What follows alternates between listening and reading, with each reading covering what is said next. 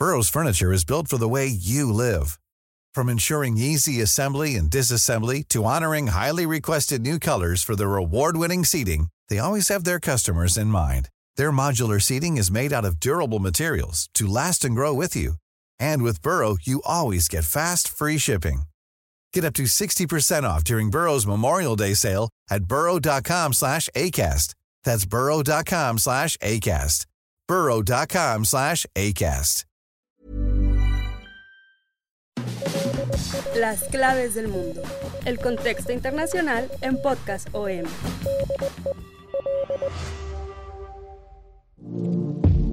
En estas épocas del año ya hasta parece un cliché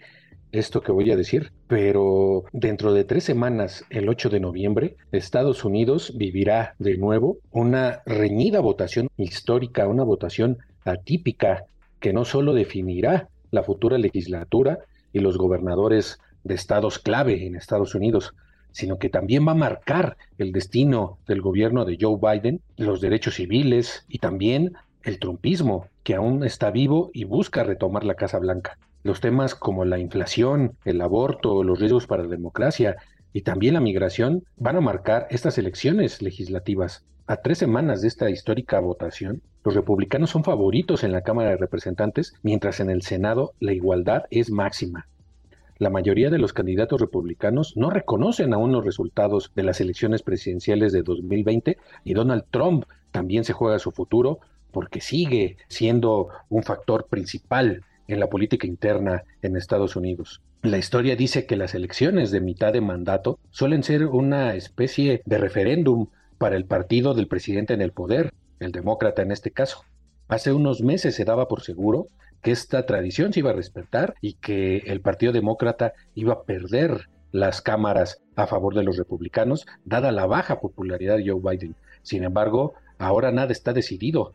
Las encuestas siguen apuntando eh, una ligera ventaja del Partido Republicano, pero este giro se ha dado porque justo antes del verano pasó algo poco común. La Corte Suprema de mayoría conservadora eliminó la protección ofrecida por el gobierno federal al derecho al aborto. Esto ha cambiado todo y ahora los demócratas ven una esperanza de por lo menos retener alguna de las cámaras de esto, esta votación que en muchos sentidos pues nos importa a nosotros, a los mexicanos, eh, precisamente por la cuestión migratoria, por la cuestión de seguridad, hasta por la cuestión de las armas, es sumamente importante. Y para platicar de este tema, pues lo saludamos de nuevo con mucho gusto, Víctor Hugo Rico, editor de la sección de Mundo del Sol de México, y como siempre me acompaña mi compañero y amigo Jair Soto, coeditor también de la sección de Mundo del Sol de México. Yair, ¿cómo estás? ¿Cómo ves estas elecciones que otra vez, una vez más, siempre parece que eh, Estados Unidos está al borde de la guerra civil o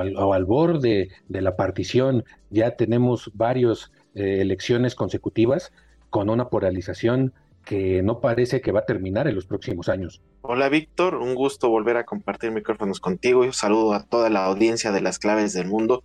Sí, vi que estamos en un panorama totalmente sombrío, lo que se, avecina para Estados Unidos en las próximas semanas va a ser totalmente histórico. Sí, bien mencionas que no es la primera vez que se vive una polarización eh, eh, tan radical como en estos tiempos, pero el solo hecho de tener a la extrema derecha eh, ya como protagonista, como un grupo que representa un riesgo para la democracia en Estados Unidos, esto es también un giro que puede también tomar gran significado en, en estos comicios en tres semanas próximas y esto va a dar totalmente un giro radical, no solo para Estados Unidos, sino para todos los países aliados de Estados Unidos en el que estos grupos de extrema derecha que ya también están tomando demasiado control en la política, también pueden hacer eco por el avance de los conservadores republicanos. Y sí, bien mencionas también que estamos ante una evaluación del gobierno en el que pues también históricamente pues es, muy, complicado de que un gobernante no se salve de la reprobación de sus primeros dos años de mandato. Prácticamente todas las elecciones en Estados Unidos, todas las elecciones intermedias han castigado al, gobierno en poder y esta vez no se espera que sea diferente. Sin embargo, también se cree que eh, la evaluación más bien es de cuántos escaños puede perder los demócratas o mantenerlo. Esa es como que la lucha que está eh, tratando de atajar en estos momentos Biden. Y sí, hace un año hablábamos de los las peores cifras de Biden que registraba con hechos, el máximo fue la salida catastrófica de Afganistán, que prácticamente lo reprobaba casi todo Estados Unidos a, a Biden, pero un año después este panorama se ha ido ya equilibrando con algunas victorias que ha sumado eh, Biden en torno al aborto, que lo ha capitalizado a su favor después de la Corte Suprema. En unos momentos vamos a profundizar ese tema del aborto y recientemente también la situación migratoria en el que logró un acuerdo con México para dar asilo o enviar a migrantes a nuestro territorio. Esto ha ido dando eh, ciertos apoyos, cierto, ciertas victorias a Biden que probablemente sí se van a reflejar para estas elecciones y esto ha hecho que se vuelvan aún más, más reñidas y con un pronóstico reservado, Vic.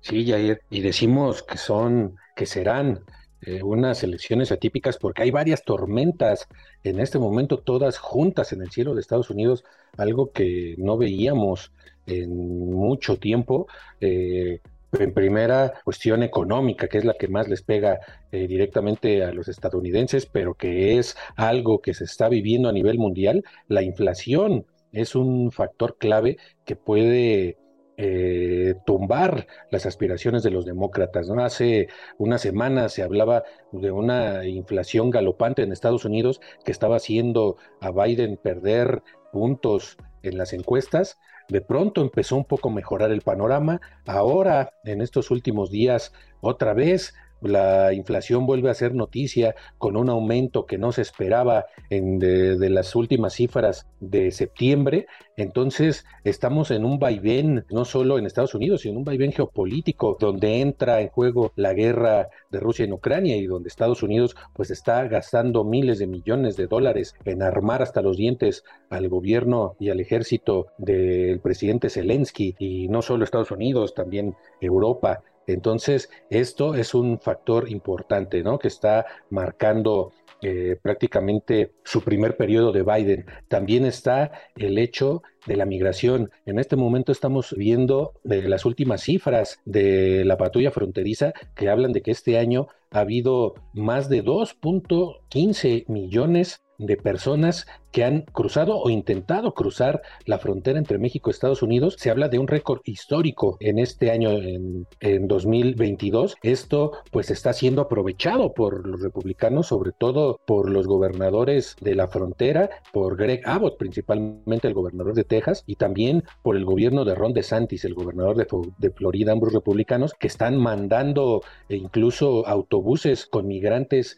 a, ciudades demócratas como Nueva York, como Chicago, incluso Washington, para pues un alarde de fuerza y para decir, bueno, si ustedes no quieren hacer nada por la migración, si creen que la migración es buena, pues ahí les va estos autobuses llenos de migrantes, principalmente de Venezuela, también de Haití, de otras partes de Sudamérica, pero principalmente venezolanos, que está siendo en este momento el principal éxodo migratorio que hay en el hemisferio occidental, sobre todo de, de Sudamérica hacia Estados Unidos y que pasa por México y que, en esta semana también vimos cómo, pues también en un intento de frenar la migración, más que desde el punto de vista social, es desde el punto de vista político para Biden, pues pactó con México el intercambio de visas de miles de visas, no solo para migrantes mexicanos, sino también para centroamericanos, que Estados Unidos acoja a miles de migrantes de forma legal con estas visas de trabajo y a cambio México eh, pues va a aceptar también a, migrantes venezolanos bajo el famoso llamado título 42, que supuestamente ya había sido eliminado, ya había sido echado abajo por el gobierno de Biden, pues ahora lo resucitan porque hay una emergencia total en esta cuestión migratoria y no quieren que esto sea un factor que les haga pues perder puntos en las elecciones. Entonces, este tema pues también ahí está la cuestión del voto eh, hispano, del voto latino, que está haciendo este tipo de arreglos del gobierno de Biden pues muy mal vistos, pero también estos programas del gobierno de Texas de llevar migrantes de esta forma eh, no está muy bien visto por cierto sector de la comunidad migrante pero está causando ahí fluctuaciones en el voto que puede haber de los latinos hacia los demócratas o hacia los republicanos, Jair. Sí, efectivamente, eh, ahora en, para estas elecciones los republicanos están ganando terreno entre estos votantes latinos en comparación con las elecciones de 2018, aunque los demócratas siguen liderando esta intención de voto para los comicios de medio mandato de noviembre, los republicanos pues ganan terreno. Esto lo dice, lo da a conocer una encuesta del Fondo Naleo, ahí en Estados Unidos, en que habla que el 55% de los votantes latinos siguen prefiriendo a los demócratas para el Congreso frente al 30% que se inclina por los republicanos. Pero estos últimos, eh, como lo menciono, siguen ganando eh, terreno, confirma esta encuesta, ya que a comparación del 2018, el 71% de los votantes de este sector dijeron que apoyaban a los demócratas para el Congreso y solo el 20% a los republicanos. Y aquel año el 37% de los encuestados opinaba que el partido, el partido republicano era totalmente hostil a su comunidad, pero esa cifra ya se redujo también el 27%. Entonces, los republicanos ganan preferencia eh, eh, para los latinos y también se empieza a ver pues, en cuestiones de ideología de, conservadoras, porque hay que considerar que los latinos son de, ideología conservadora y a veces comulgan con las ideologías que tienen o que promueven el Partido Republicano. Y esto también en cierta manera lo capitaliza eh, el Partido Rojo, el Partido de Trump, que prácticamente también trata de ganar puntos para esta, esta comunidad que prácticamente luego queda en el limbo, ¿no? Pero ya justamente las elecciones los, voltean a ver y, esto lo saben los, mismos hispanos, los mismos latinos, que pues poco a poco se empiezan a cobijar con las ideas de los republicanos que después de varias propuestas que les hizo ver Joe Biden durante su candidatura, pues no, no, no han sido escuchados, no han sido atendidos y prácticamente también tiene mucho que ver toda la desinformación que se ha llevado a cabo en ciertos temas, eh, por ejemplo, en cuestión del aborto, eh, se habla que prácticamente eh, ellos creen por cuestiones de desinformación que el aborto ya está prohibido en todo el, país y ellos prácticamente los, los, latinos que se encuentran en un estatus digamos ilegal en el país pues temen que ya con estas actividades clausuradas, canceladas, esté en riesgo en tanto sus vidas como su, estancia en Estados Unidos y de esta manera se dan cuenta que no fueron protegidos por los demócratas como en un principio se les hizo creer y también pues hablar pues otros temas de la migración en el que temen que las nuevas políticas demócratas los hagan nuevamente regresar a sus países a estos latinos que van variando eh, dependiendo a, las conveniencias de cada partido, ¿no? Eh, en estos momentos que hablabas de de todos los migrantes que están siendo trasladados a ciudades demócratas, temen eh, que estén en riesgo varios ciudadanos ya establecidos que todavía siguen en un proceso de, estabilización de su permanencia en Estados Unidos, temen que puedan ser regresados, sobre todo en esta declaratoria de emergencia propuesta por Nueva York debido a las altas cifras de, indocumentados enviados por partidos republicanos. Entonces pierden la confianza en los demócratas y se empiezan a arraigar un poco en estas ideologías republicanas. Así es, sí, en general los hispanos o latinos, por lo menos la gente que tiene derecho a voto en Estados Unidos, pues la mayoría ven prácticamente, no ven diferencia, mejor dicho, no ven diferencia entre republicanos y demócratas, ¿no? Ya a la hora de votar, pues sí, se inclinan en su mayoría, como lo decías, por los por los demócratas, según una página web que se llama Far38, que se dedica a la cuestión de las encuestas y a la cuestión de los números, sobre todo en temporada electoral. Según esta página, la administración de Joe Biden tiene 67% de posibilidades de mantener el Senado y los republicanos tienen 69% de posibilidades de hacerse fuertes en la Cámara de Representantes para tratar también de apuntalar estas aspiraciones. Por eso el voto latino es tan, es tan importante para, para ambos, ¿no? Sin embargo, pues ambos les están quedando mal, ¿no? Los republicanos, desde Trump, ya hemos visto por varios años esta política antimigrante que de una o de otra forma se siga manteniendo con el gobierno de Biden, aunque prometió desmantelar todo este aparato y que poco a poco ha hecho algunas cosas, pero en general la cuestión de la frontera, sobre todo con México, pues sigue siendo un problema latente y los latinos en este aspecto no han cambiado mucho el, eh, su percepción, por ejemplo, de Trump. Algunos eh, siguen siendo simpatizantes de Donald Trump, muchos latinos cerca de 300 republicanos que aspiran al Congreso o a impuestos estatales siguen eh, sin reconocer los resultados de las elecciones presidenciales de 2020, según una, un informe del diario The Washington Post, y varios de ellos están en posibilidad de, de, llegar al Congreso. Entonces, estamos ante esta posibilidad, esta alerta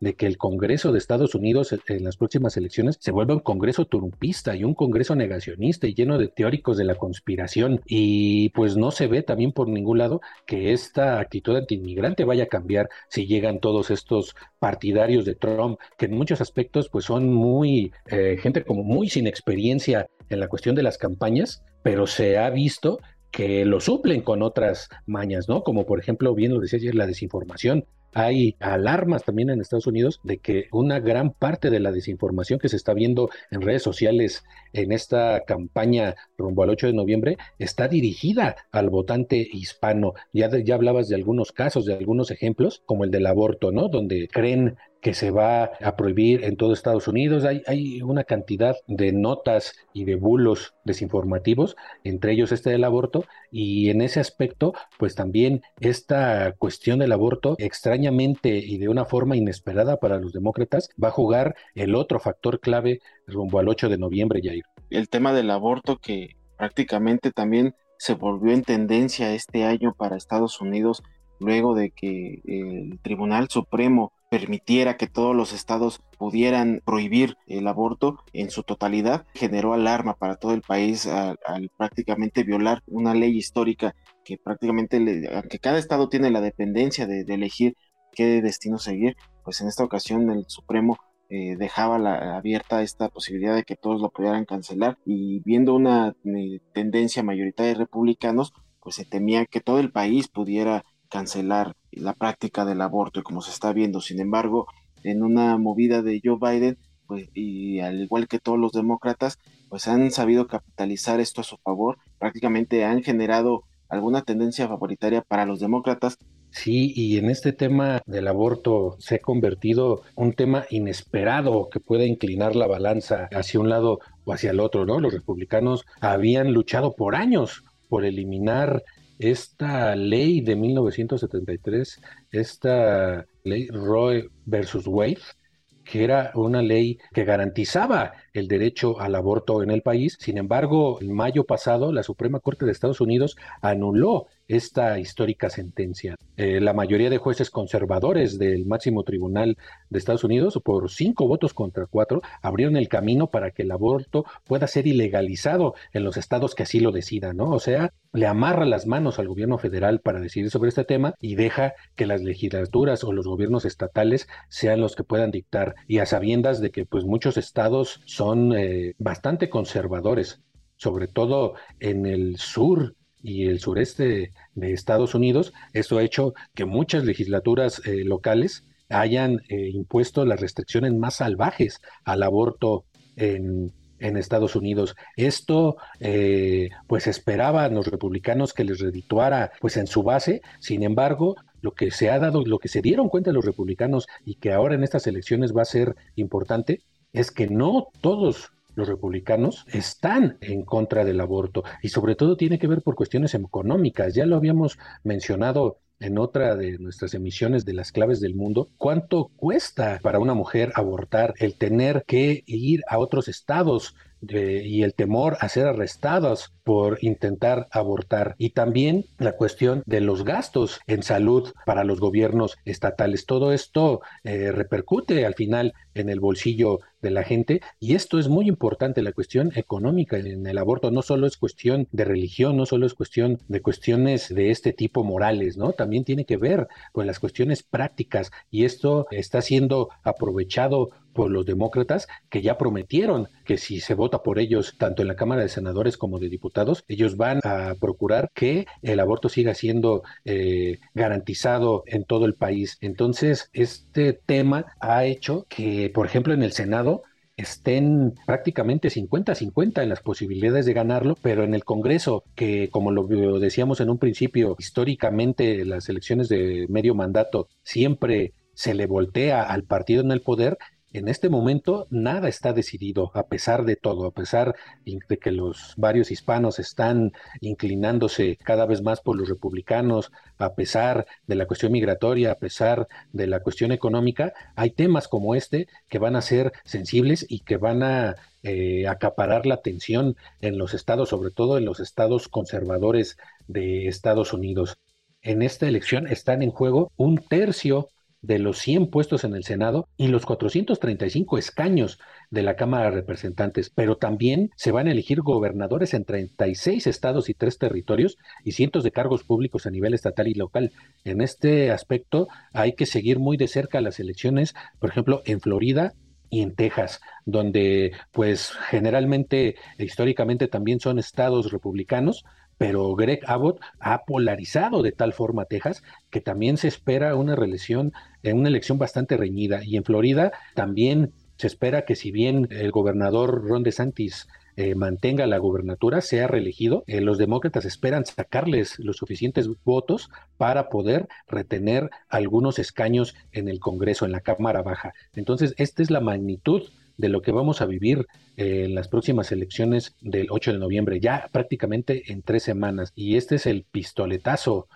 el, el banderazo de salida de estas campañas ya en su, en su recta final que va a ser unas campañas muy tensas, llenas de mentiras, llenas de ataques personales, donde el expresidente Donald Trump sigue jugando un papel fundamental y donde Joe Biden pues está en peligro de, que su gobierno pues prácticamente quede paralizado, Jair. Sí, efectivamente, es cuando tenemos que hablar de los discursos violentos que han alarmado a las autoridades de Estados Unidos justamente ya más de 20 meses después de esta, este asalto al Capitolio de Estados Unidos con esta retórica violenta y los ataques que se fomentan y que se ha convertido en, a la deriva de este tema tan, tan preocupante de cara ya a estas elecciones. Muchos expertos dicen que nos tenemos que estar preparando para un repunte de este discurso en torno a la guerra civil de cara a estas elecciones a medida que esta retórica de la campaña se vuelve pues cada vez más belicosa. Según un conteo del New York Times en Twitter, las menciones de guerra civil se dispararon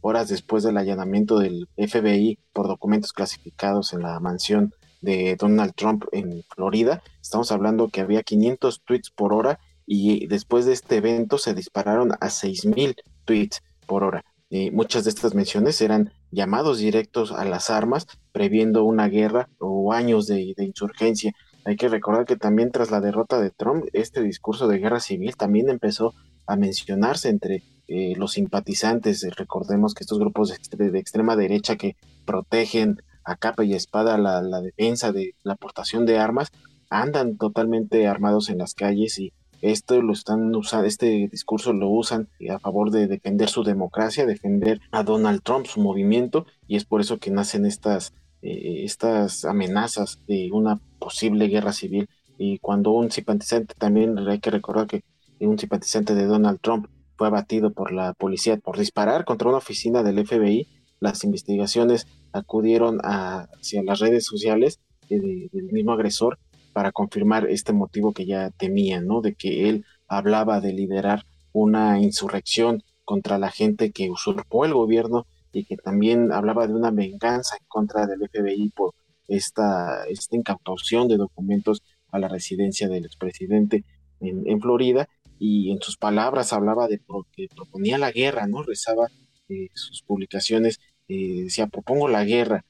actualmente su cuenta ya está borrada en esta plataforma de Truth Social, de, que es de Donald Trump, que es una plataforma que, que se han replicado en los últimos meses estos mensajes contra el gobierno demócrata y contra los agentes del FBI, que incluso se hace un llamado para asesinar a cada uno de estos agentes cada vez que se vieran. En otra encuesta de YouGov, realizada en agosto de este año, mostró que el 54% de los autoconsiderados republicanos fuertes creen que una guerra civil es al menos algo probable en la próxima década, y entre ellos figura el fundador de la milicia ultraderechista Oath Keepers, quien dijo eh, tras la derrota electoral de Trump, no vamos a salir de esto sin una guerra civil.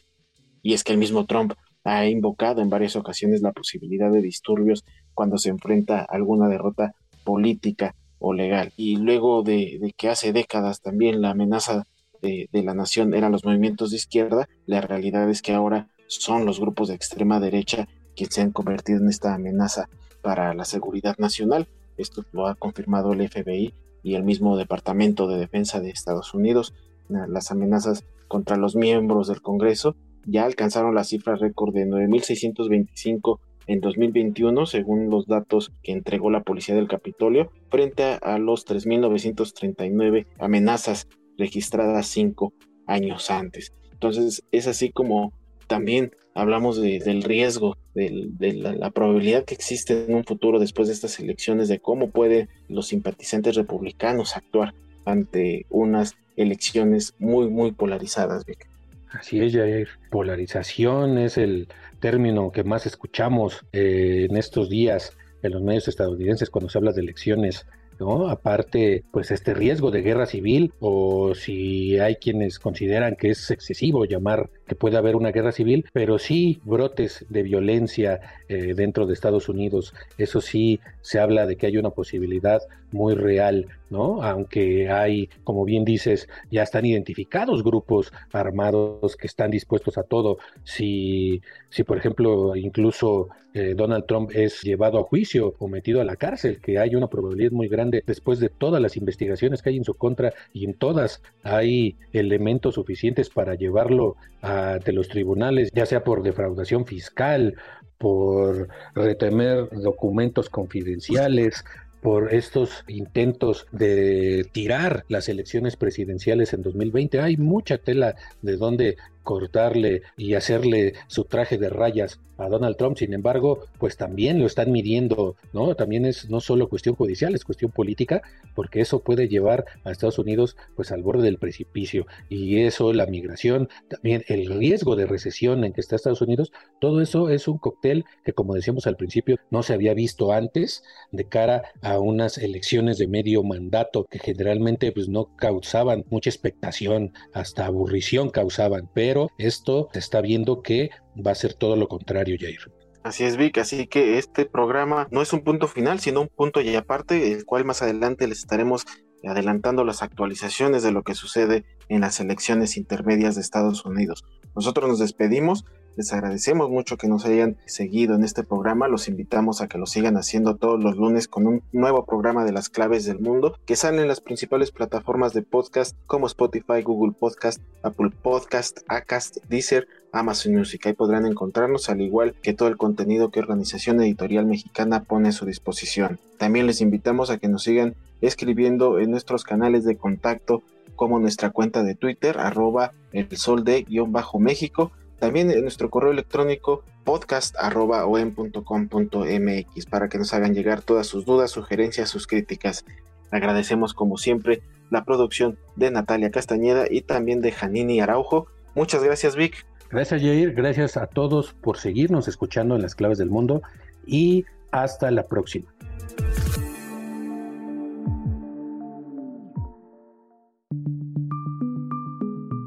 Una producción de la Organización Editorial Mexicana.